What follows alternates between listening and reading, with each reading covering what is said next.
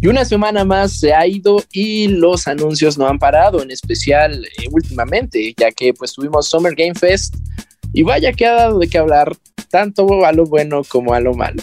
Esto es Default, el podcast geek de Reporte Índigo. No se vayan porque aquí comenzamos. Los nerds llegaron ya. Videojuegos, películas, cómics y mucho más. Esto es Default, el podcast geek de Reporte Índigo. Entra. Series. Y todas estas noticias y comentarios no podían descargarse solos, así que pues estoy acompañado como siempre de Chris Maxis. ¿Cómo estás? Muy bien y bienvenidos a todos a una nueva edición de Default, ya que hoy sí tenemos mucho de qué hablar porque el fin pasado fueron el Summer Games Fest. Sí, así es, bastantes, bastantes presentaciones y ya, ya estaremos conversando posteriormente. Y también nos acompaña Iván Cardoso. Iván, ¿cómo estás? Así es, ¿qué tal gente? Eh, muy feliz, muy ansioso de poder eh, platicar justamente de todas estas presentaciones que vimos, sobre todo contrastar opiniones, ¿no? Porque creo que va a haber, va a haber tiro aquí, obviamente todo eh, amistosamente, pero va a haber tiro, estoy casi seguro, así que no puedo esperar. Y bueno, antes de pasar con toda esa carnita, chismecito y discusión, cuéntenos qué han estado jugando esta semana, muchachos. Mm, pues yo he estado jugando eh, la nueva temporada de Rainbow Six. Eh, ahí va, me sorprende que el juego eh, se mantiene. Bueno, no es juego, más bien Ubisoft decide mantener el juego aferrándose a la vida siete años después. Y pues la verdad es que ha tenido sus altibajos, pero creo que ahorita está levantando bien.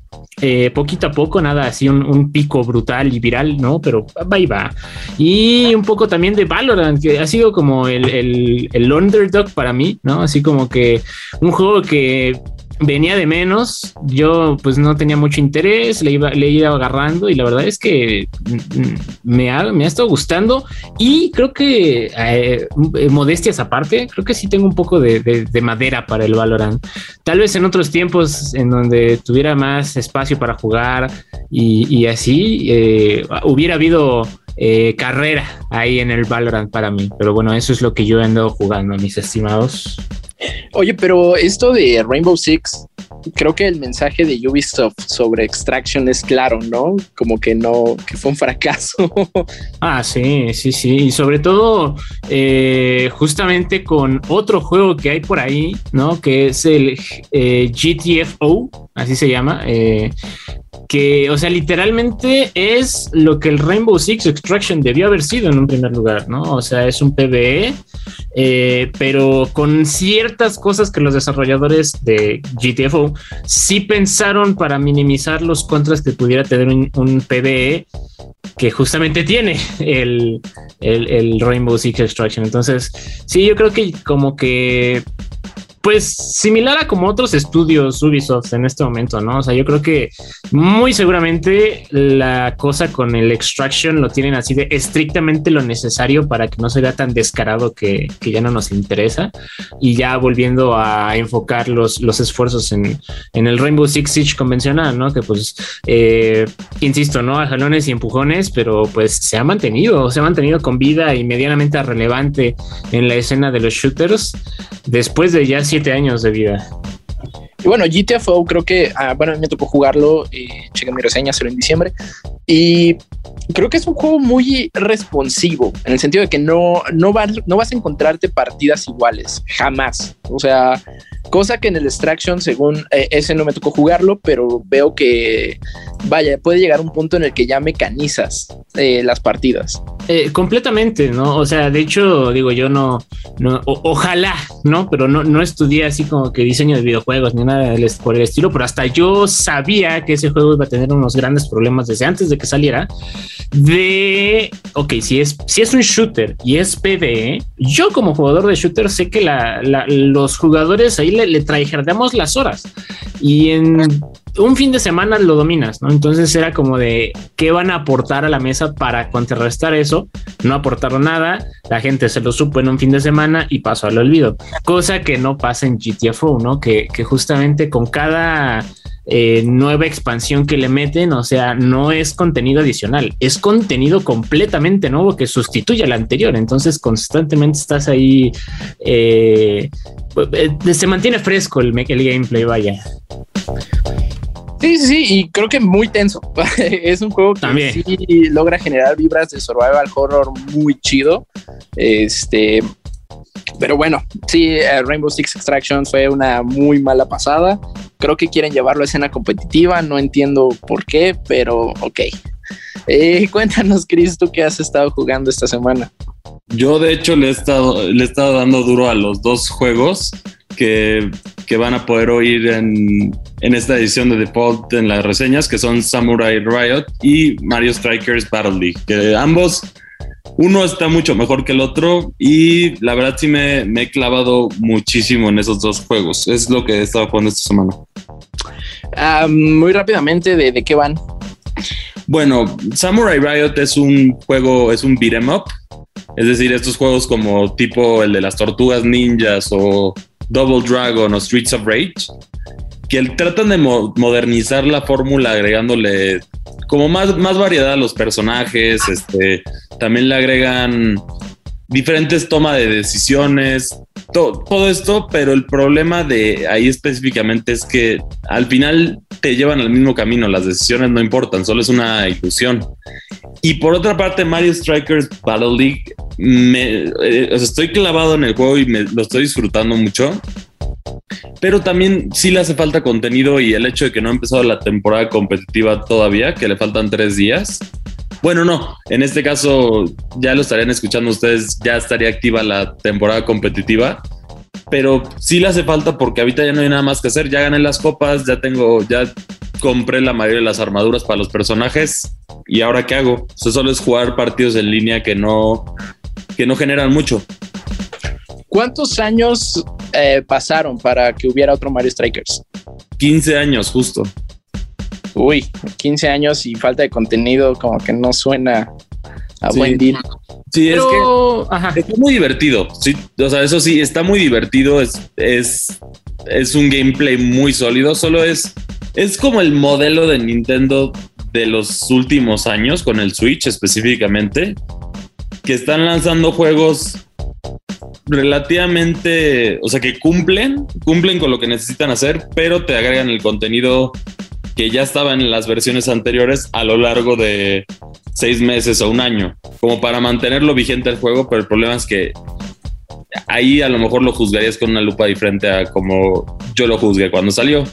Y conectándonos a esos 15 años que fueron de para tener a un nuevo Mario Strikers Battle League, también hubo un aniversario importante que fue el de Assassin's Creed que igual cumplió 15 añotes. ¿Y qué hubo? A ver, mira, eh, aquí ya, ya brincó Iván. Sí, perdón, los flashbacks de Vietnam, perdón, perdón.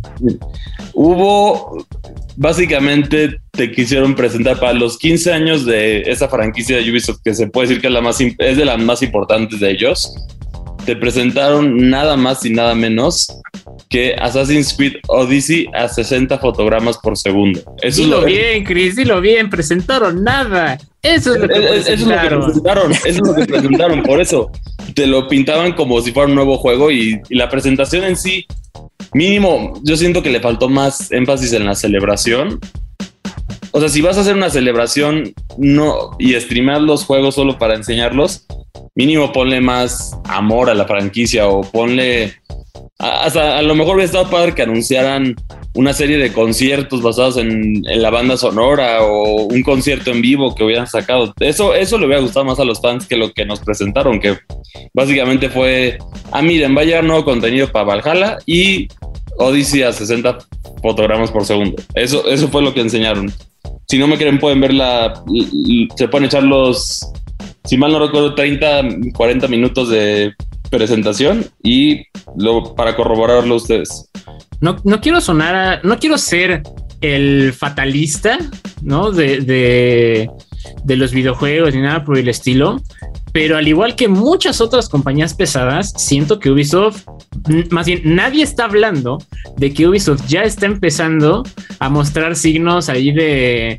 Eh, eh, está flaqueando, vaya, o sea, eh, está teniendo problemas el estudio, así como Blizzard, así como eh, incluso, bueno, no, no, tanto la compañía entera, pero el desarrollo, de, ah, así como Electronic Arts, el desarrollo de Halo Infinite, ¿no? ¿Por qué lo digo? Porque eh, si se dan cuenta, eh, justamente para antes de que iniciara este mes de junio, que ya estamos a la mitad, pues todo el mundo empezó con su, con su guerra de anuncios de, de, de, presentaciones y eventos, ¿no? O sea, desde lo más grande que fue la Summer Game Fest hasta eh, de estudios chiquillos como Devolver Digital o Annapurna Studios, ¿no? Eh, y a todos les fue bien y el, que brilló por su ausencia fue precisamente Ubisoft, ¿no? Que dijeron, no, pues no tenemos nada. Sacan ahora, o sea, como que medio se contradicen sacando esta eh, presentación de Ubisoft, no anuncian nada y solamente dicen así como, ah, bueno, todavía no tenemos nada, pero en septiembre ahora sí ya vamos a hablar de un próximo juego de, Assassin's Creed y es como, mmm, eso como que no sé, no me, causa un poco de, de. No sé cómo están teniendo eh, su planeación, su estrategia a corto y mediano plazo ahí en Ubi, pero es, está raro. Y luego también, pues esa parte, ¿no? De, que, pues ya la, la, franquicia como tal, lo que es eh, eh, Assassin's Creed, pues, híjole, pues ya, ya dio una, una, vuelta totalmente de 180 grados a lo que justamente era hace 15 años, ¿no? O sea, ves a Altair y ves a Eivor peleando en el Niflheim y dices, órale, ¿no? Y bueno, que de hecho, o sea, Altair fue como que, bueno, ya me estoy clavando, ¿no? Pero Altair así como que él, es Don Orden de los Asesinos y tienes a Eivor que ni siquiera es un asesino oficialmente. Sí, ahí ha habido una dirección distinta con Assassin's Creed que también en el gameplay ha dejado una opiniones mixtas por hacerlo sonar bien dentro de la franquicia. Pero también vale la pena reconocer que Assassin's Creed también tuvo juegos muy sólidos y momentos muy icónicos y es, es una franquicia muy divertida en general. Y la verdad, sí se merecía algo más para su celebración de 15 años. Fíjate que no lo había notado hasta ahorita, este, hasta, hace, hasta esta semana que, que, no sé, me tomé la molestia de verlo, pero digo, estamos de acuerdo en que Chueco Derecho, o como un juego más, no como parte de la franquicia, pero como un juego más, uh, Valhalla lo ha hecho bien hasta ahora. Y resulta que es el juego más longevo de la franquicia. O sea, eh, me parece que sí, desde que sale el Assassin's, el primer Assassin's Creed hasta ahora, no había habido una brecha tan larga de tiempo entre una entrega y otra. O sea, ya lleva dos años de vida y además de continuo contenido, el Assassin's Creed Valhalla como ningún otro título de la saga. Creo que hubo un descanso largo también entre. Ay, fue. Eh, ¿Cuál fue el de Estados Unidos? Es que se me olvida el nombre. El 3. El, el 3, sí. Entonces, entre Assassin's Creed 3 y, y, Black Flag o Black Flag y. No, fue solo un año. Y, entonces, no, creo que fue después de Black Flag. Sí, entre Odyssey y Black Flag. Entonces, según yo, también hubo un descanso medio largo. Pero sí, lamentablemente es que la han sobreexplotado. O sea, básicamente vuelven a caer en esto de, de por sacar un título y por cumplir. Ahorita ya, ya se dieron cuenta que les funcionó lo de Valhalla, entonces sí se van a tomar el tiempo en, desarrollar el siguiente título, que a ver dónde para a ver dónde cae en qué tipo de juego de Assassin's Creed es, si es de los tradicionales o de los más modernos que tienen más elementos de RPG, entre otras cosas que ahí sí está medio dividida la los fanáticos. Pero había, había rumores de que el siguiente juego iba a ser de servicio, ¿no? Uh -huh. Bueno, es que es que hay, hay, dos rumores. O sea, como que por un lado, el juego más próximo que van a sacar, y muchos apuntan a que ese va a ser el que van a anunciar en septiembre, es irónicamente un spin-off de Valhalla. Porque en el Assassin's Creed Valhalla ya mencioné, ¿no? Que Eivor no es un asesino como tal, pero sí sale ahí un asesino que se llama no me acuerdo cómo se llama. El caso es que llega un asesino al asentamiento de, de Ivor, justamente así como de, mmm, ¿qué está pasando aquí? ¿no? Así como de, ¿qué, le, ¿qué podría convenirle aquí a la orden? Y, pero, o sea, es como que solo aparece dos segundos y se vuelve irrelevante.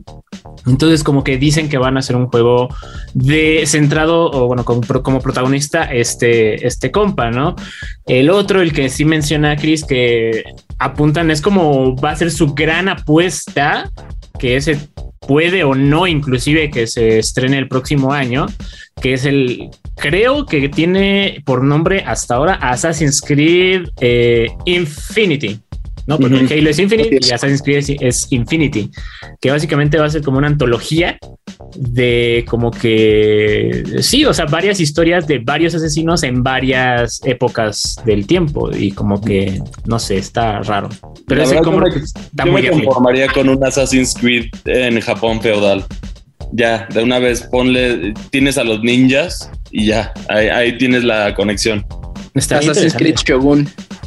Estaría, estaría interesante, honestamente. Ya veremos qué A lo mejor tocan un poco el, la época en el, en el Infinity, pero para eso yo creo que falta todavía un buen ratico. Sí, bueno, ya si vimos un Batman Azteca, ya todo es posible. ah, bueno, si quieren también podemos hablar de eso en un rato. Y, y, yo preferiría, digo, digo, Assassin's Creed es una serie que ya se ha vuelto eh, pues representativa, ¿no? Hayas o no jugado eh, algún título de Assassin's Creed, pues ya lo ubicas, ya en el, en el imaginario colectivo, incluso no gamer, ya existe la, la figura de Assassin's Creed. Hay hasta una película, o sea, yo, yo creo que ese es el, el estándar para ver qué tan famosa se ha vuelto una franquicia de videojuegos. Si ya le hicieron película, es porque ya, ya saltó de, de solo ser un videojuego. Entonces yo sí preferiría que, que, se tarden. Digo, o sea, esta, esta conferencia en definitiva pudo haber sido un comunicado de prensa, pero pues decidieron aventar la casa por la ventana. Eh, pero pues sí, yo, yo preferiría que se tarden en lugar de, sacar productos pues de muy baja calidad, ¿no? Ya, ya, ya han habido Assassin's Creed que, que perdieron por completo por culpa de, del crunch. ¿Quién te conoce? Assassin's Creed, eh, ¿cuál era? Este, Unity. Sí, era Unity, Sí, sí, era Unity. ¿Quién te conoce? Y bueno, después tuvimos cosas muy padres como Syndicate. Pero pues, sí, tuvieron que pasar muchos años. ¿No, te gustó Syndicate? ¿Por qué me haces esto, Neri? bueno, que, que, yo, yo particularmente no me gustó el 3. ¿Por qué me haces esto, Neri? el 3 a mí, a mí Connor se me hace una persona, ah, o sea, un personaje muy chafa, pero bueno. Nos ponemos de acuerdo que él sí es el mejor asesino. Eso sí, eso sí todos lo sabemos y nadie lo va a argumentar para ponernos de acuerdo en algo. Ezio. Ah, claro, y por ah, mucho. Y, y bueno, ahora también vamos a hablar sobre sobre, que, sobre la serie de Kenobi. ¿Qué, qué opinan ustedes? Iván, Iván, ya brincó. Ya, de plano así. Vamos a lanzarlo. no estás Saucedo, todo tuyo, muchacho. Pues yo voy, voy a empezar diciendo con que ya me, o sea, van cuatro episodios de Kenobi y en dos episodios Miss Marvel ya ganó toda mi atención. Que perdió Kenobi. O sea, así de mal está Kenobi.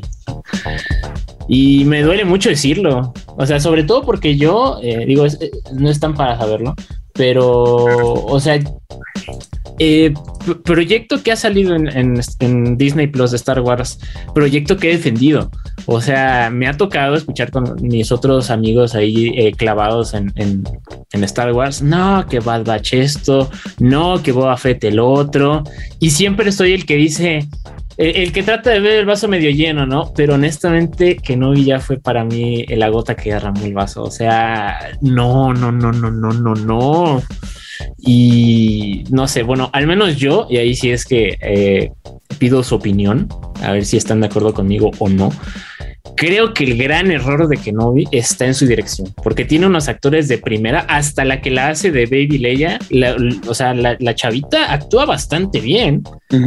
El Sir Iwan McGregor, Don Hayden Christensen, hasta, híjole, no se me ve el nombre, pero la que hace de la tercera hermana, que recibió mucho bullying, con lo poco, con lo que puede del guion, hace su lucha pero la dirección le ha dado en la torre a secuencias, a personajes, a momentos que debieron ser icónicos. No sé, ustedes díganme. Sí, yo, estoy totalmente de acuerdo que sí, la dirección no es la mejor. Digo, yo, yo, yo estaba entretenido viéndola, pero sí tampoco es como el gran momento, ya sabes. O sea, yo esa es mi postura ahorita con la serie de Kenobi. Neri. Pues ahí sí les quedo mal, chavos. Eh, yo generalmente me espero a que acaben las series para verlas porque tengo un serio oh. a conclavarme.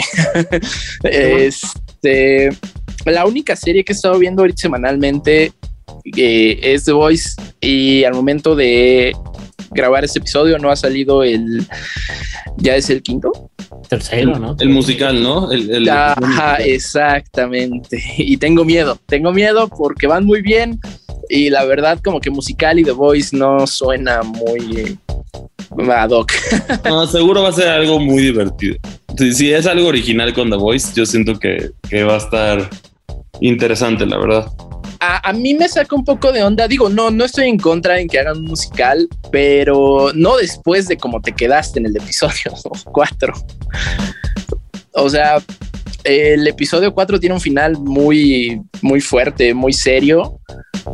Y después te vas a un musical, como que mm, a mí no me, no me fascina la idea.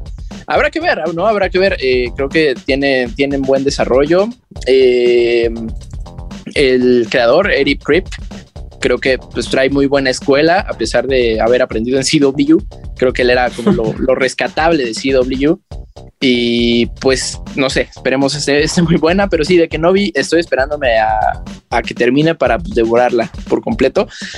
Y híjole, pues creo que no, no ha habido una serie de Star Wars que haya generado el mismo ruido y alboroto que generó Mandalorian.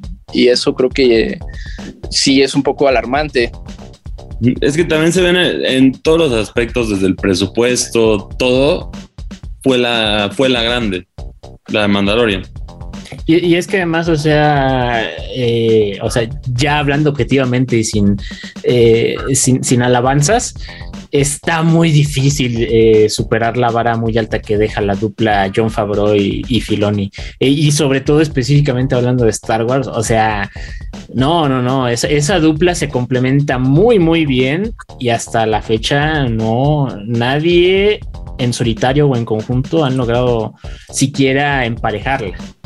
Y es que es Favreau, Filoni y amigos, ¿no? Yo también metería también ahí a Taika creo que Taika en, Mandalorian hizo muy buen trabajo. el, único, creo que fue uno o dos episodios que le soltaron.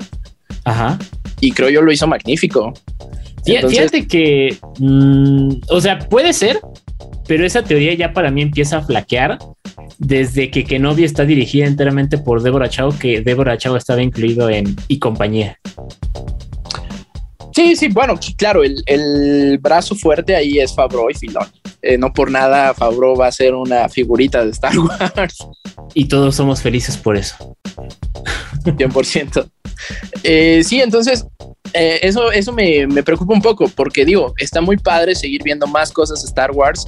El problema es que al menos de, las, de los productos que ha sacado Disney, solo ha gustado Mandalorian y Rogue One. Creo que son los únicos que han sido realmente apabullantes en cuestiones de opiniones, que, que, la opinión es, eh, eh, es una y es que son buenísimos, no, no hay opiniones divididas.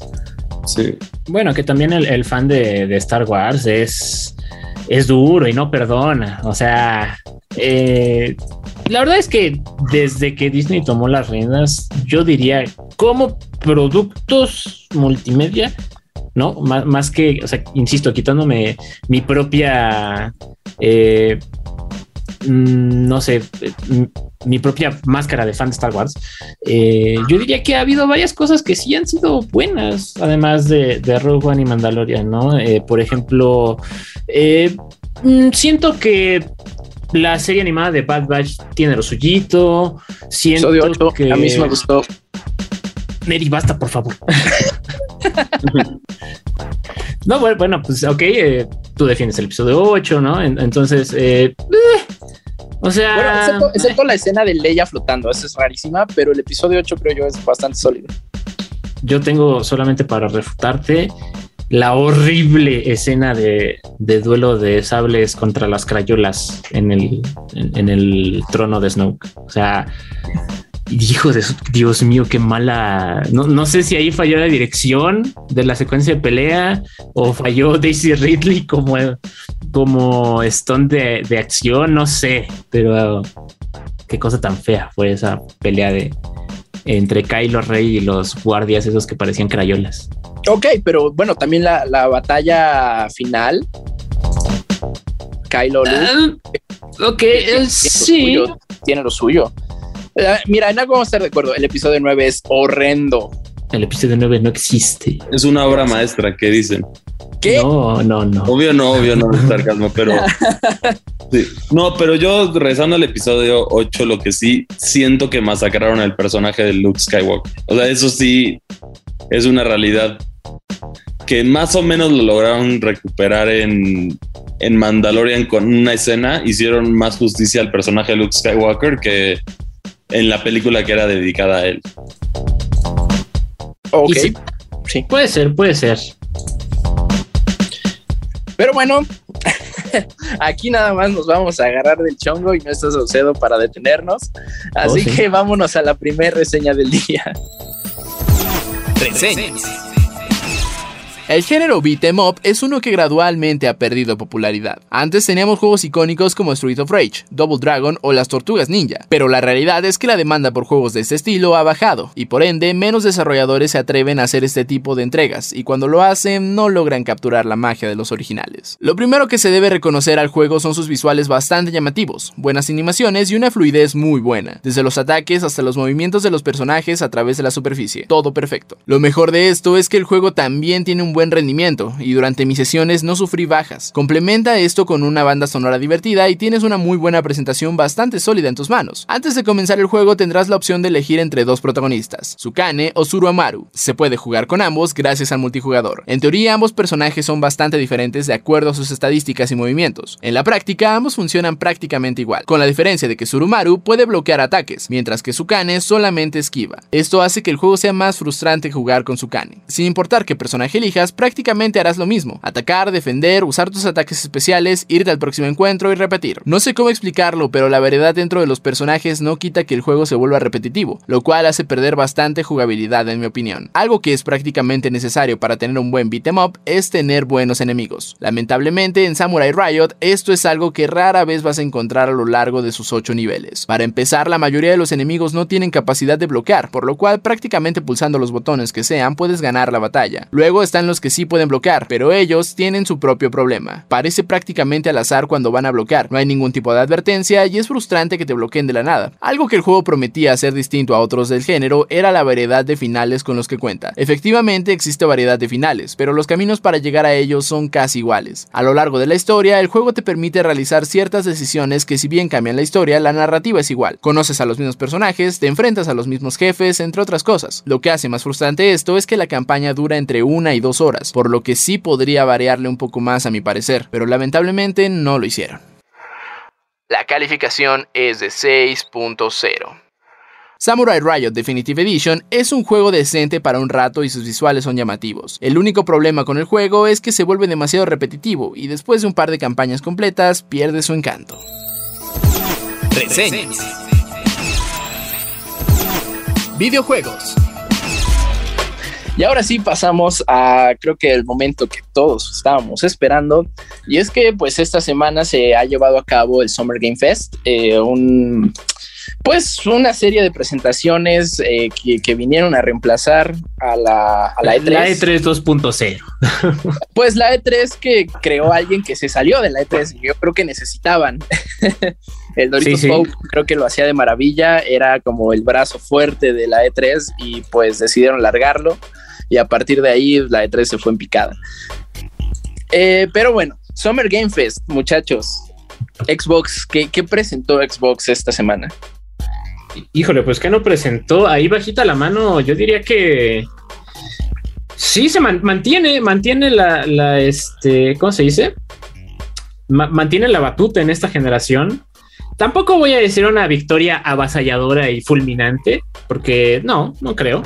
Pero sí, sí, sí se mantiene en el hidrato porque pues ha, ha mantenido su buena racha con el con el Game Pass y creo que hasta eso, después de algunos comunicados de retrasos, con esta presentación ya vinieron a poner orden, eh, sobre todo porque finalmente ahora sí ya vimos en acción la fusión que, que, fue Microsoft con Bethesda, ¿no? Por ejemplo, ya vimos un vistazo a Star.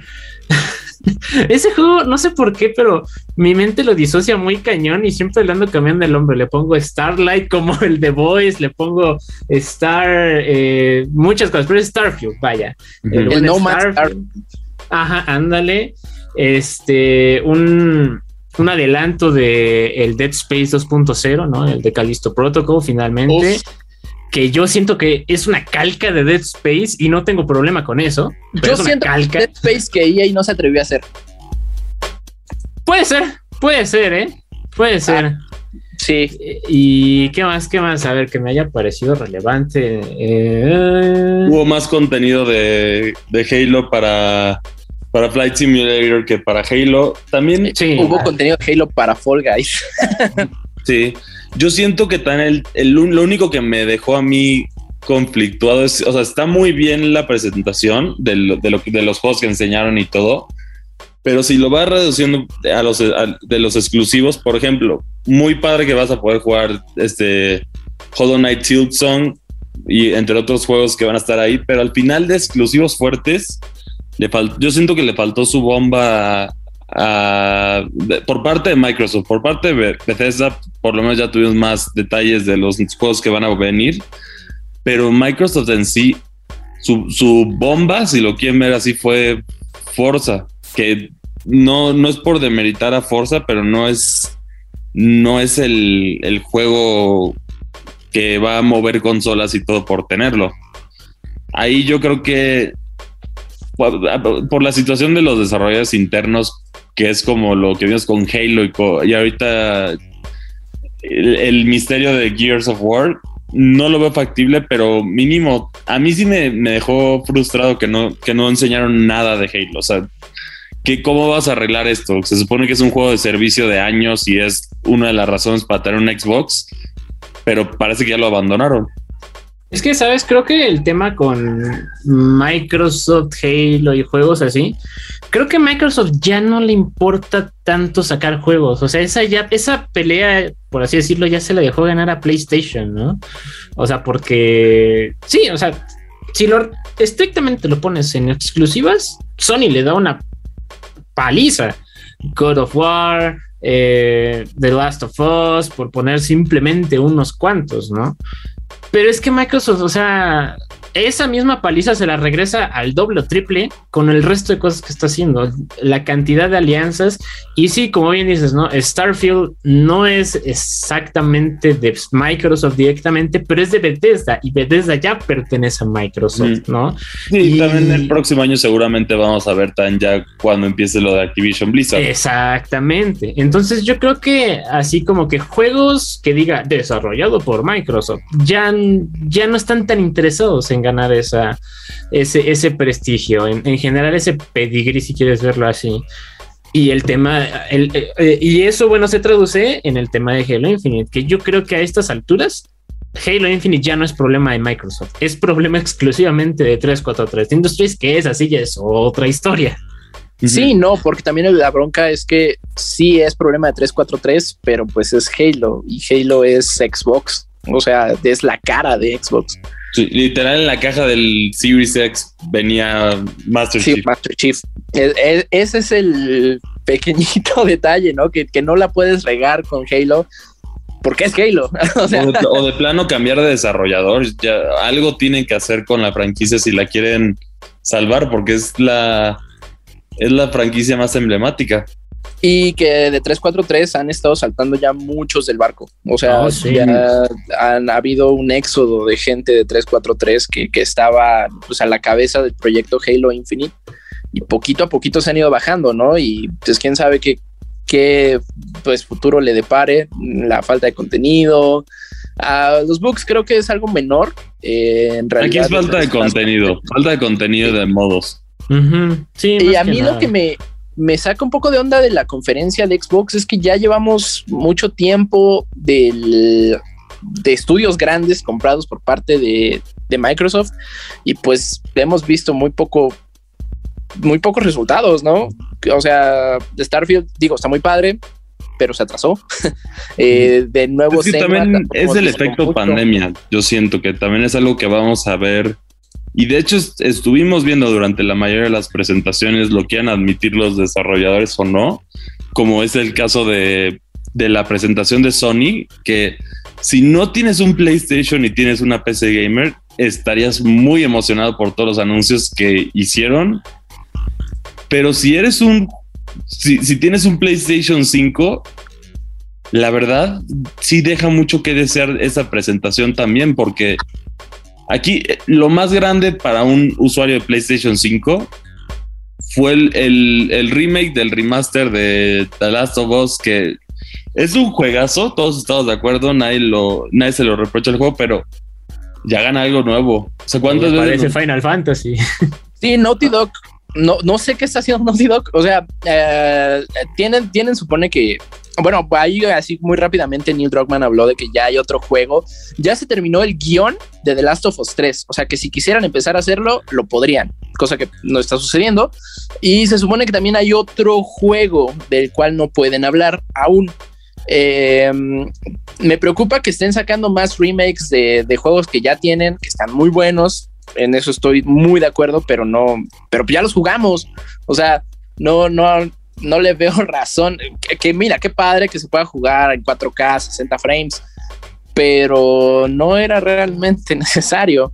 Y pues por otro lado. Y no es un juego muy viejo tampoco.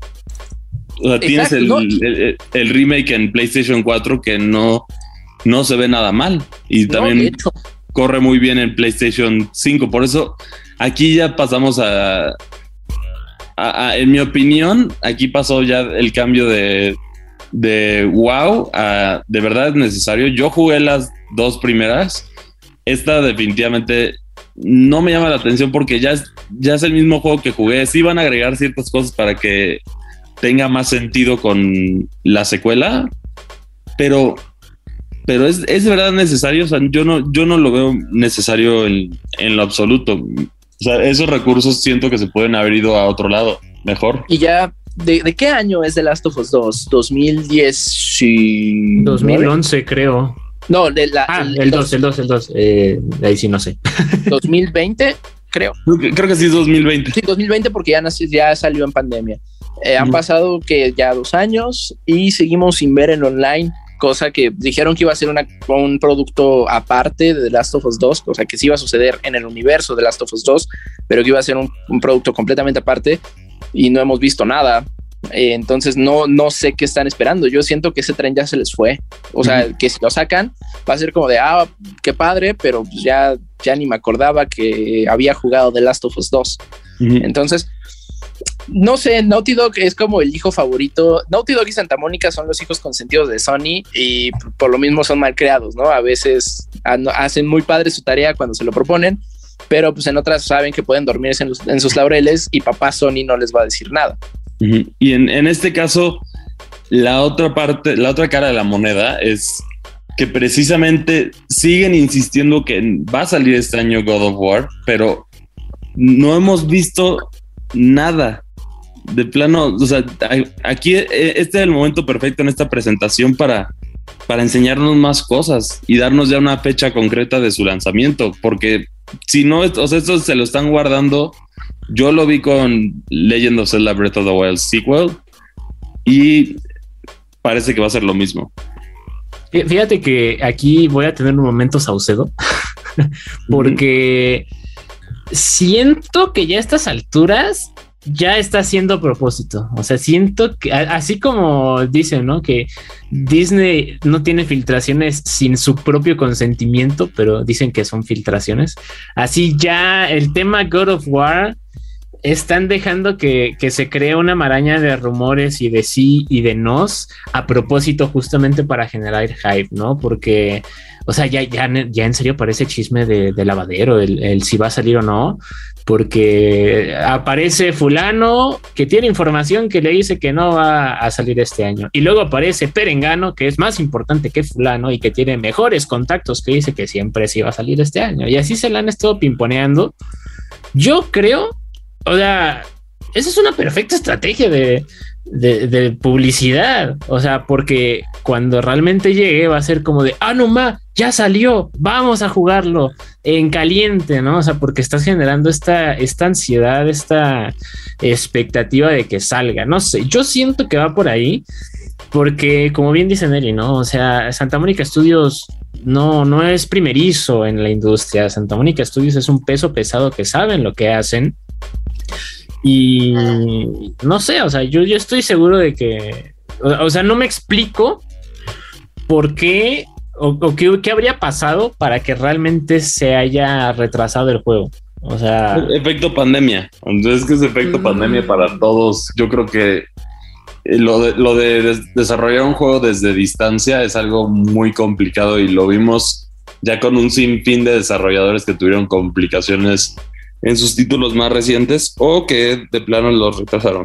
Es que yo siento que si hubiera sido eh, efecto pandemia, lo hubieran anunciado desde hace mucho.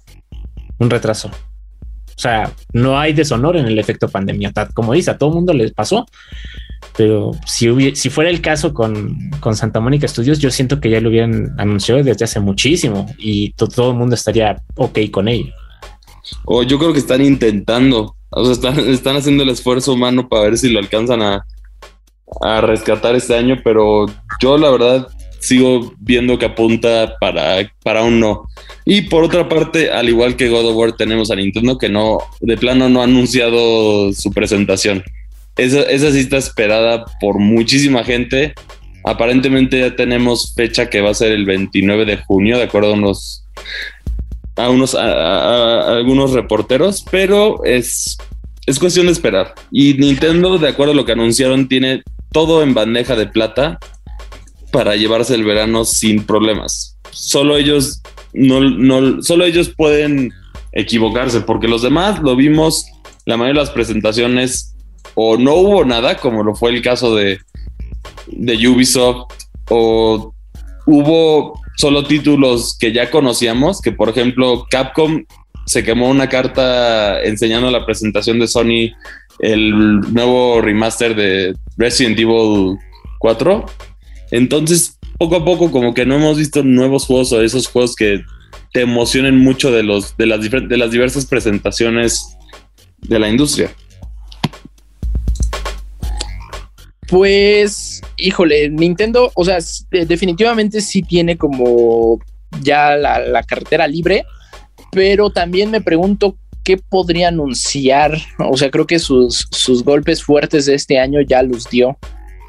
Yo, mi apuesta por el directo, o sea, vamos a, sí vamos a ver un tráiler de los juegos que, que faltan del año, que es, sí está muy lleno este año ya. Tienes Xenoblade Chronicles 3, tienes también Bayonetta 3, Platoon 3, que de hecho es muy curioso que se, juntaron todos los juegos número 3 este año. A, Valve le dio miedo. y también tienes justo la, bueno, Pokémon Scarlet and Violet, aunque eso ya tuvieron su presentación, aunque todavía no sabemos mucho tampoco del juego, entonces quizá podrían darnos un poquito más de adelanto ahí.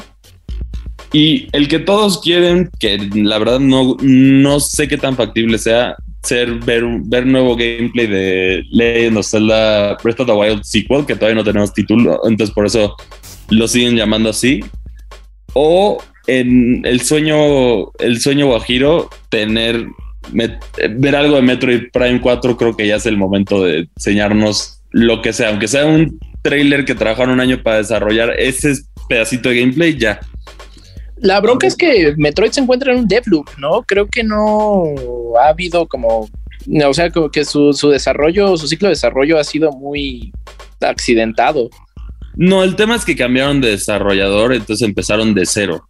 Y, pero ya llevan como unos cuatro años. Bueno, puede ser efecto pandemia igual ahí, porque ya llevan creo que tres años, si mal no recuerdo, o dos años ya con Retro Studios desarrollándolo.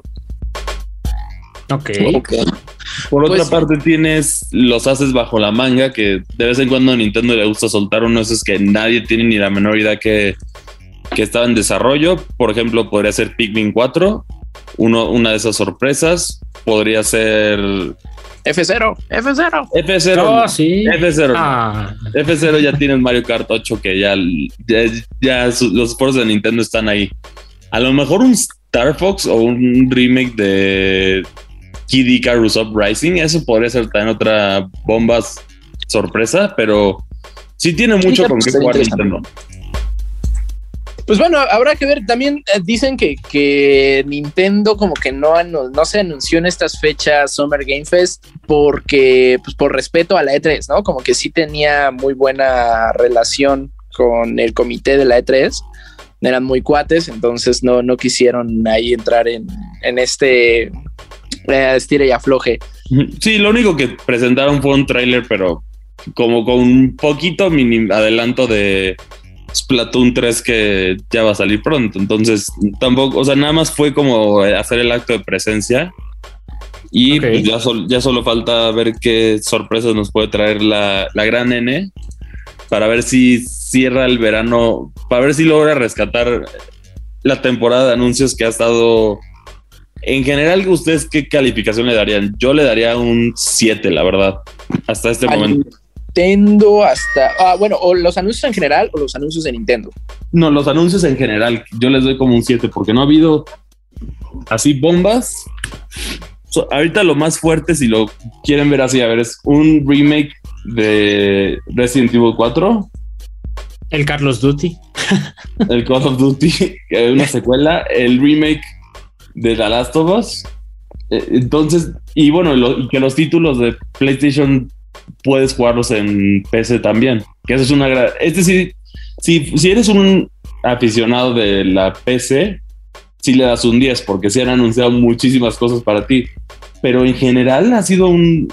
Ha sido, han sido muy muy flojos los anuncios. No es por demeritar, pero no, no ha habido esas, esas bombas que hemos visto otros años.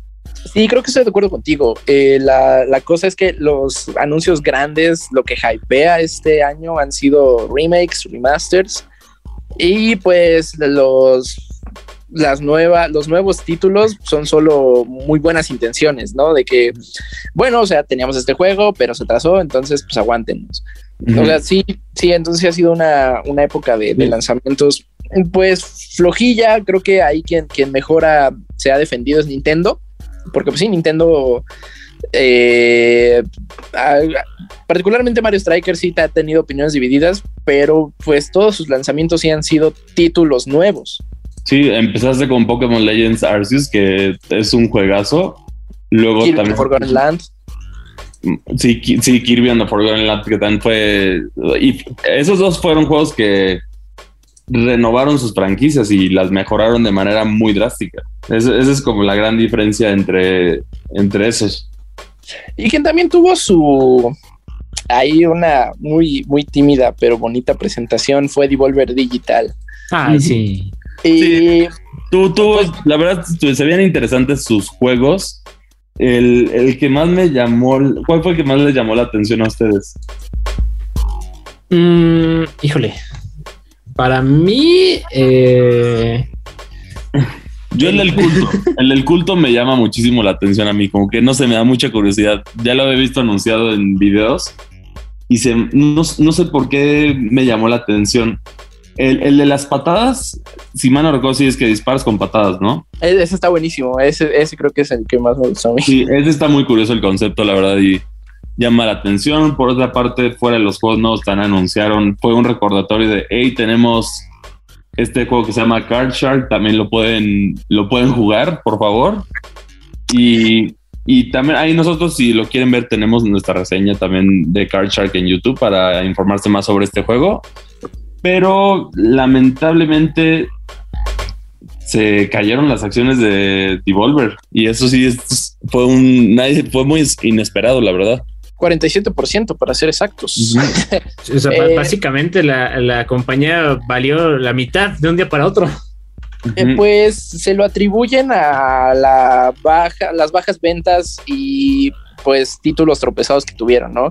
Eh, los títulos fuertes de este año eran Trek to Yomi, que bueno, Iván ya nos hizo el favor de jugarlo y reseñarlo y pues resultó que no está tan chido.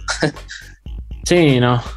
Sí, creo que, creo que este. Eh, o sea, la, la, respuesta de por qué pasó lo que pasó con Devolver Digital pues es bastante sencilla y es justamente eso. O sea, viéndolo con cabeza fría, por más que me guste Devolver Digital, la verdad es que tristemente sí ha tenido una mala rachita por ahí.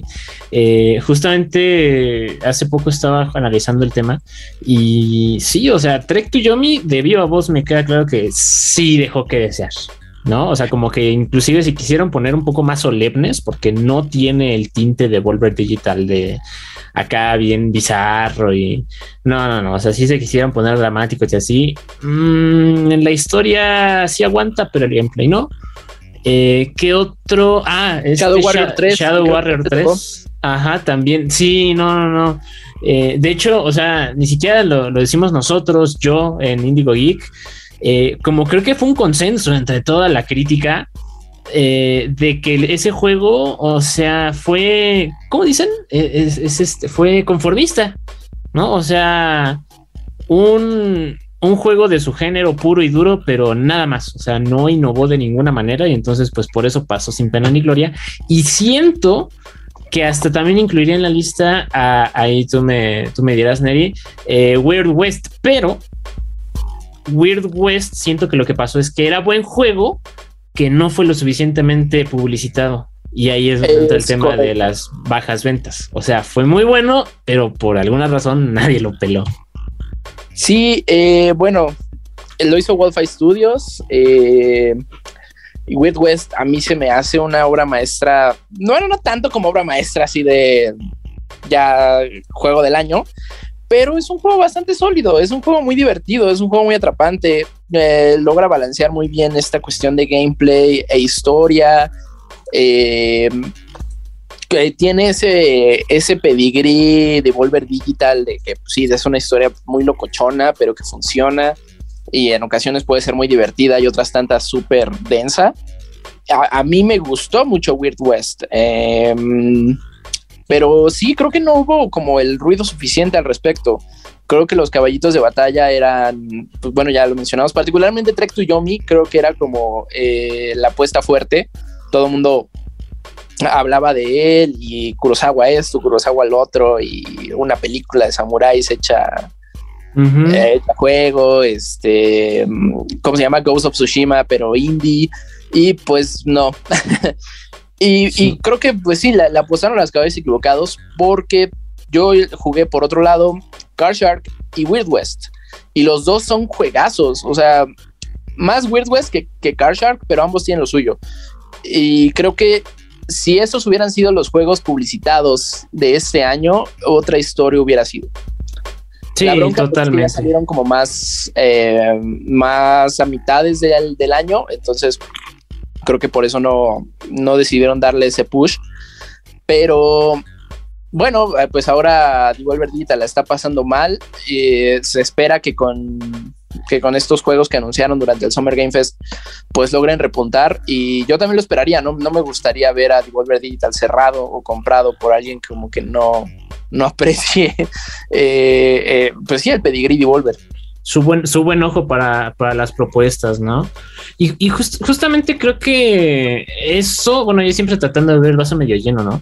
Eso es lo que a mí me agradó de esta edición, esta oleada de presentaciones, que ustedes dicen, ah, no, pues es que no hubo el anuncio, ¿no? De un gran juego y creo que está bien desde cierto punto de vista porque así le dan cabida a pequeñas propuestas como las que pudiera ofrecer Devolver Digital para que puedan florecer y no estén opacadas, ¿no? O sea, porque por ejemplo le pasó en su momento eh, no me había dado cuenta que como somos muy fans tú y yo de, de la escena indie, de la escena chirris, le pasó en su momento, por ejemplo, un juego, no sé si alguna vez lo escuchaste, que fue Ghost Runner. Cuando salió justamente Cyberpunk con toda esta ola igualmente de estilo Cyberpunk, salió este juego que se llama Ghost Runner, que era muy bueno, pero fue opacado por Cyberpunk.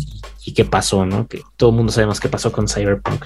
Ah, no, y eso no solo le pasa a las desarrolladoras chiquitas, o sea, indies, sino pregúntale a, a este a Horizon cómo le fue. Ah, sí, también. Cómo le fue con Breath of the Wild. Es, es, Sí. es el problema. O sea, sí, cuando son esos títulos bomba, opacan, pero también luego pueden ser una gran decepción, porque, o sea, es una gran responsabilidad tener ese, ese, generar ese hype, porque si no lo cumples, hijo, cómo te, Pero- le va a ir a tu juego. Lo vimos en No Man's Sky, lo vimos en Cyberpunk, que por sí ya los han mejorado los juegos, pero se quemaron. O sea, como Pero- se quemaron. Pero creo que aquí sí estoy un poquito más del lado de Iván, eh, porque bueno, eh, si, si bien es difícil llenar los zapatos de- del juego grande del año, los indies creo que ese nunca ha sido su, su tiraje, ¿no? O sea, un indie con que venda, ¿qué te gusta? Un octavo de lo que vende un Zelda, o sea, los indies ya fueron un exitazo. Y, y gracias a, a la, a la poca, de pronto poca, eh, lanzamientos grandes, hemos visto, hemos visto sí joyitas muy, muy interesantes. Eh, eso le pasó a Salt and Sanctuary, Salt and Sanctuary. eso le pasó también a Hollow Knight. Eh, Bueno, Shantae, la, la madre de los indies, Shantae, también es otro ejemplo de eso. ah, no, el mismísimo Undertale, ¿no? Igual. O sea, eh, generalmente que, que salen en estas épocas veraniegas, que los lanzamientos como que bajan de ritmo, este, sí es, es una, creo que es, es refrescante y pues sí, es esta, esta falta de, de anuncios grandes sí le da una muy buena oportunidad a los indies. Pues eh, habrá que ver, ¿no? Porque también eh, creo que Microsoft está apostando mucho por ellos y los está jalando de día uno al Game Pass. Ujú. Sí, sí, Cosa sí. que- Eso le da mucho padre. más alcance. Esa es la gran ventaja de, de estar en el Game Pass. Y, y bueno, Devolver Digital también trae el, la secuela Trae con queso las de quesadillas. Monkey Island. Que también se ve, eh, se ve interesante. Bueno, es, es una franquicia muy icónica, la Monkey Island. Entonces, ese sí me emociona a mí. Que, que también un, un, este, un anuncio que fue, fue más como, no sé, corporativo, pero no deja de ser importante, aunque como que no mucha gente lo voltea a ver. Es Fall Guys, ¿no? Que de dónde salió, de, de Devolver Digital, ¿cómo de que no? Pero eh, ahora ya lo compró este Epic. ¿no? Eh, de hecho, hicieron el, el anuncio en, en- en esta semana de, de presentaciones. Insisto, ¿no? No mucha gente lo peló, pero ojito ahí, ¿eh? Porque, o sea, todo el mundo sabemos las capacidades de, de marketing, las capacidades de diseño de juegos, las capacidades de hacer, este, ¿cómo se dice? Colaboraciones de Epic. Ya vas a ver a Dua Entonces- Lipa en Fall Guys pronto. Ajá, o sea, podría fácilmente replicarse en mayor o menor grado el fenómeno Fortnite con Fall Guys. Yo esperaría que sí. Entonces, Ojito Yo ahí también. sí, porque, bueno, eh, creo que el, el error de Fall Guys fue que quiso eh, comer más de lo que podía masticar. El problema era que venían de un estudio muy chiquito Sí. y, y, pues bueno, que mantener pues eh, a- sí, eh, engatusados a, a los fans es difícil con un estudio tan pequeño, ¿no? Ahorita con el músculo Epic Games, pues va, va a ser contenido más constante, más grande, más sustancial. Entonces sí podría ser, podría ser el revival de, de Fall Guys y ahora es free to play. Ajá, sí, sí, sí. No, eh, de hecho, ha habido bastantes cambios con, con Fall Guys. Eh, yo creo que igual eh, Epic se lo va a estar guardando, pero cuando quieran que eso explote, hombre, va a estar, va a estar bueno. Y la verdad es que era un juego divertido. O sea, por ejemplo, lo que fue para mí, eh, ¿cómo se llama el otro? Among Us, ese sí lo jugué hasta que lo quemé y ya no lo puedo ver ni en pintura porque qué flojera pero siento que con Fall Guys, al menos a mí no me pasó. O sea, yo sin problema, si me dan una razón para que para volverlo a jugar, lo disfrutaría porque no, no me cansé de su gameplay. Sí, Era pasamos muy, muy buenas vidas durante pandemia. Quien también pasó a ser free to play, y hay que comentarlo rápidamente porque vale la pena, eh, antes de que se nos acabe el tiempo, que ya estamos un poquito sobre tiempo. Overwatch, Overwatch pasa a ser free to play. Eh, Ya era no- hora, ya, ya era hora de que Overwatch. que muchos dicen que siempre debió serlo, ¿no? Sí, es que la realidad es que para un juego de precio completo no tenía. No tenía campaña, no tenía. O sea, e- era como el modelo que tienen los demás ahora. Cabe, cabe recalcar que Overwatch salió antes que Fortnite, entonces todavía no estaba este modelo, pero ya lo deberían de aprovechar ya que ya está el modelo. Sí, creo que bueno, el 1 lo van a dejar como está, ¿no? El 1 sí, el 1 se queda como está, pero algo que me encantó, que anunciaron el día de hoy justo, fue que no que va a contar con bueno, crossplay, cross save y también las armaduras y todo lo que es lo que hace en Overwatch 1 se va a poder transferir. Eso a mí sí me alegró porque sí fueron demasiadas horas para sacar todo eso. Eso sí, la verdad es que sí. Y otra cosa que también yo veo positiva es que ya le decimos adiós a las loot boxes. Porque ahora es este Battle Pass. Eso también está. Eh, me, gusta más saber qué, por qué estoy luchando. las loot boxes era un volado que generalmente siempre terminas perdiendo. Hijo, pero qué bien se sentía cuando sacabas esa skin legendaria. Ah, claro, o las de evento, era. Completar la colección de Halloween. Sí, pero, lo peor es que lo sacan más. Se me va a olvidar cuando saqué a mi Slasher 76. Pues es, buen skin. Yo todas las de Diva. Yo, yo la verdad sí me di, me di como gordo en tobogán con las skins de Diva. Creo que para mí la skin fue la de... Era... ¡Ay, se me fue el nombre! ¡Ah! Ah, Mercy Bruja, Mercy Bruja también. Sí, sí, sí, sí, ese mero, Mercy Bruja. Para mí ese fue el skin. Sí, y la verdad que bueno que se van a poder transferir esto, el modelo está muy interesante, pero luego también estaremos hablando en un futuro de Overwatch 2 que se va a estrenar el 4 de octubre. ¿El 4 de octubre se estrena o entra a fase B o Open Beta? No, creo que ya es la temporada 1, ya es la temporada 1, lo anunciaron justo hoy. Cielos, eh, pues habrá que ver, creo que pasó muy, muy poco tiempo del primer anuncio al lanzamiento. Eh, que bueno, como, como es free to play, tiene esta oportunidad de tener contenido ongoing, ¿no? Y, a ver qué pasa también con sus misiones, estas raras de campaña. Ish. Ah, que va a ser como un PvE, ¿no? Pero el PvS sí lo vas a pagar. O sea, ahí, está, ahí, está, el detalle de eso. O sea, eso si lo quieres, sí lo vas a tener que comprar. Ok. a, mí no se me hace eh, mala idea, pero tampoco yo, yo no creo comprarlo a precio inicial. Yo sí me voy a esperar ahí como que a un Overwatch Day a que lo rebajen. Porque digo, la, historia de Overwatch sí me gusta, pero así como que ya necesito jugarla y saber qué pasó con el equipo Overwatch. Eh, no. no, pero por ejemplo, eso es lo que deberían de hacer ciertos juegos como Call of Duty Vanguard. Deberían de enfocarse en ese modelo ser free to play y agregar la campaña, si no va a ser lo, si no va a ser la atracción principal, ya que tu atracción principal es el multijugador en línea, así lo deberían de ser. Y bueno, rápido para cerrar con Overwatch, va a ser, van a llegar, el 4 de octubre es la temporada 1, que llegan tres nuevos héroes, seis mapas, un nuevo modo de juego, 30 skins nuevos y un nuevo concepto que se llaman las skins míticas, que son todavía más raras que las legendarias.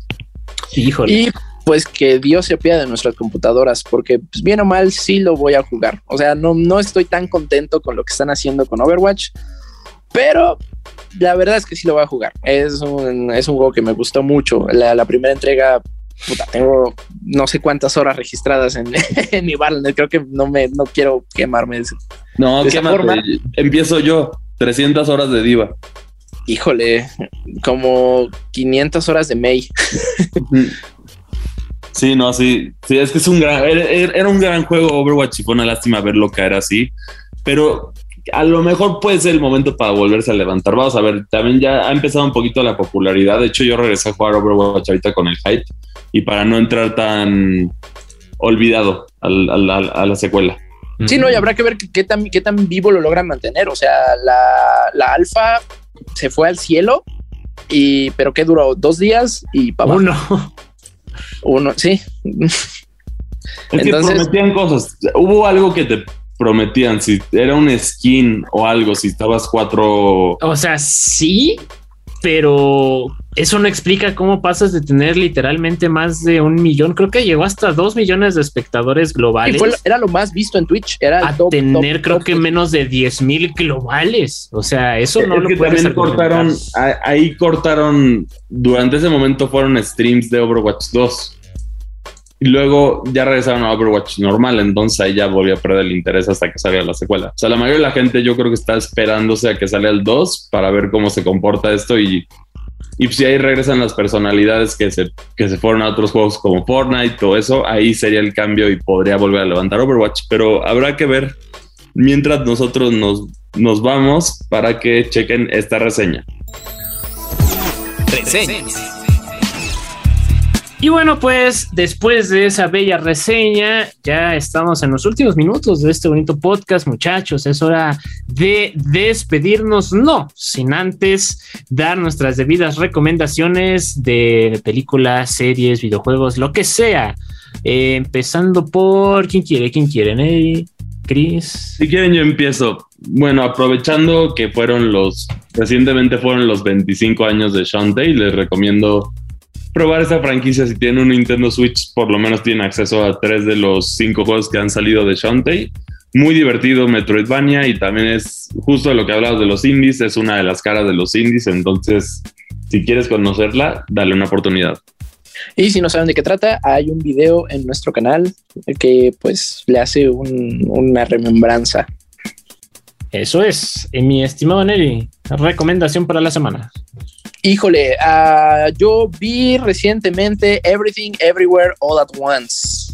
Ok, eh, ah, sí. O llegó eh, en los cines como todo en todas partes al mismo tiempo. Wow, wow, creo que, que, fue una película que me costó procesar. Eh, la fui a ver con, con, mi novia y a la hora de salir fue como de, ok, dame un momento, no, no quiero hablar de la película porque todavía no termino de pensar en todo lo que acabo de ver. Híjole, e, es una gran película. Así rápidamente les cuento. Eh, vi una, una reseña, bueno, un tweet que decía que era el final de Evangelion, pero para quien fue a terapia. ok. Entonces, eh, me gustan mucho estas películas que abordan el mensaje, la vida no tiene sentido, pero de una forma optimista. O sea, más bien, más bien no te sientas triste porque la vida no tiene sentido, más siéntete feliz porque la vida no tiene sentido. Eh, puedes hacer de ella lo que quieras. Eso está muy padre. La película al inicio es muy absurda eh, y creo que eso se me hace todavía más valioso e interesante de la película porque dentro de este cúmulo de cosas absurdas y disparatadas logran hacer que funcione y no solo que funcione, que sea algo súper emotivo. Yo creo que todo el último acto de la película lloré. Entonces, sí, eh, me voló la cabeza, es buenísima y yo creo, al menos personalmente, yo la pondría en mi favorita del año hasta ahora. ¡Hala! Entonces sí, Everything Everywhere All at Once, véanla. Yo, yo había, así como tú, tú viste el tweet de que era el final de Evangelion para quien fue a terapia, yo había leído de que era todo lo que eh, Multiverse of Madness debió haber sido realmente, hablando de multiversos y toda esta cosa. Sí, sí, 100%. Eh, sí, es que no sé, véanla, en serio, véanla, es, magnífica. Eh, y nada más voy a decir que nunca creí que una escena de dos rocas me iba a hacer llorar tanto. Empezando por la premisa, ¿no? creo que, o sea, sin, sin ahondar en detalles, eh, la protagonista es una señora de asiática que creo que tenía que arreglar su situación fiscal o algo así, ¿no? tenía que rendirle cuentas a Hacienda. Ajá, sí, sí, sí. Tenía pedos con Hacienda la mejor película sobre pagar impuestos que van a encontrar. Sí, sí, sí, o sea, a ese nivel de absurdo, pero en un buen sentido. Vayan a verla, vayan a verla. Y bueno, pues ya para terminar, mi, mi reseña, ¿eh? mi recomendación de la semana, ya la había ticiado desde el principio de este, de este default, y es nada más y nada menos que Miss Marvel. La verdad, estoy sorprendido gratamente por lo que es eh, Miss Marvel creo que le rinde bastante bien homenaje al personaje. Que digo, siento que no es tan difícil, no es por demeritar. Siento que no es tan difícil, dado que pues la, la camalita, como me gusta llamar la Kamala Khan, pues no tiene tanto de existencia, ¿no? O sea, el, el cómic de Kamala Khan inició por ahí del 2013, creo y no, no como, no sé, Capitán América, ¿no? Es de los 40 o cualquier otro, Spider-Man, you name it. Y, que creo que em, es una bueno, al menos en lo personal, lo que a mí me, me agradó más de, de, Miss Marvel es que es una aproximación muy orgánica a mi gusto de, de toda este no sé cómo quieras llamarlo, esta cultura que, representa eh, Miss Marvel, ¿no? Porque también es algo importante. Kamala Khan es la primera superheroína eh, musulmana de todo Marvel. Y ese tema sí tiene mucho peso en, en, esta adaptación de serie, pero insisto, de manera muy orgánica y eso está padre, lo disfrutas, ¿no? O sea, es como de que sí quieres saber pues la vida de, de, de Kamala y bueno, también o sea, para tener dos episodios va bastante bien. Yo, yo la recomendaría. Es una serie muy ligera. Eso sí, también es importante, creo mencionarlo. A comparación, por ejemplo, de Kenobi, ¿no? O sea, Kenobi sí, todos decíamos que iba a ser la... Tenía mucho peso, ¿no? Que, que cargar en los hombros. Ya vimos que no lo ha estado logrando muy bien. Y, y Miss Marvel es lo contrario. Es una serie que está leve. Eh, entonces creo que eso lo hace muy amena. Yo, yo lo único que he visto es que la actriz de Miss Marvel es súper wholesome, ¿no? ¿Súper qué? O sea, súper adorable. La, ah, actriz ¿sí? Sí, sí, sí. Ah, pues sí, no, no, no lo había mencionado, pero gracias por recordármelo, Neddy. Es cierto, o sea, siento que, la actriz Iman Belani eh, es, te genera mucha empatía. Cae muy bien. Creo que es parte de esa, de, de eso que decía de la aproximación orgánica a, a todo lo que hay detrás de, de Kamala Khan. Y sí, lo, lograron bastante bien. Ahí sí, aprende de ahí que no vi. Es un buen guion, una buena dirección, buen, buenos actores, bueno todo y todos somos felices por eso. Pues qué gran semana para ser nerds. Ah, hemos tenido, no sé ustedes, pero creo que ha sido una buena semana para ser nerd. Pero bueno, pues nosotros nos tenemos que despedir, no sin antes recordarles en dónde pueden seguirnos a todos y cada uno de nosotros. Chris, ¿en dónde te pueden encontrar? A mí me pueden encontrar en Twitter como arroba cristian con CHMACCI2, ahí es donde estoy cotorreando y me estoy, estoy criticando y todo. Entonces ahí es donde me pueden escribir para decirme sus opiniones de default. Eh, y Iván. Ahí me pueden encontrar en todas las redes sociales como arroba Dank Berserker, D-A-N-K Berserker. Estoy en Instagram, estoy en Twitch, estoy en Facebook, estoy en Twitter. Ahí para que quiera, quien quiera seguir el cotorreo. Y, con mucho dolor, ya me voy a cambiar, yo creo que el nombre de Twitter de Obi Dank Kenobi, porque no, no, no puedo con esto. Ya vámonos. y a mí me pueden encontrar como arroba sirbits en Instagram, en Twitter alguien ya había tomado mi nombre, entonces le puse un guion bajo, sir-bits, ahí me pueden encontrar. Y pues también ahí estoy pues, continuamente publicando pues todo lo que se hace para Indigo Geek y lo bien que la pasamos jugando porque qué bonitos son los videojuegos. En fin, pues muchísimas gracias por acompañarnos. Eh, recuerden que también pueden seguir a Indigo Geek en todas las redes sociales como arroba Indigo Geek MX, seguir los Geek News, seguir los streams, seguir las reseñas, seguir las noticias. Vaya, o sea, contenido hay, diario hay contenido, entonces pues por favor pasen a checarlo, pasen a dejar su opinión y pues con gusto les responderemos. Ah, yo soy Marcos Neri y a nombre de José Saucedo, nos despedimos de esta eh, edición número 22 de Default, el podcast geek de Reporte Índigo. Nos vemos. Acabas de escuchar Default, el podcast geek de Reporte Índigo. Nos escuchamos la próxima semana, pero el chismecito friki no para en todas las redes sociales de Indigo Geek MX. Hasta la próxima. Este podcast de Reporte Índigo es producido por César Carrera, con locución de José Saucedo, Cristian Maxice, Iván Cardoso y Marcos Neri. Default, el podcast geek de Reporte Índigo.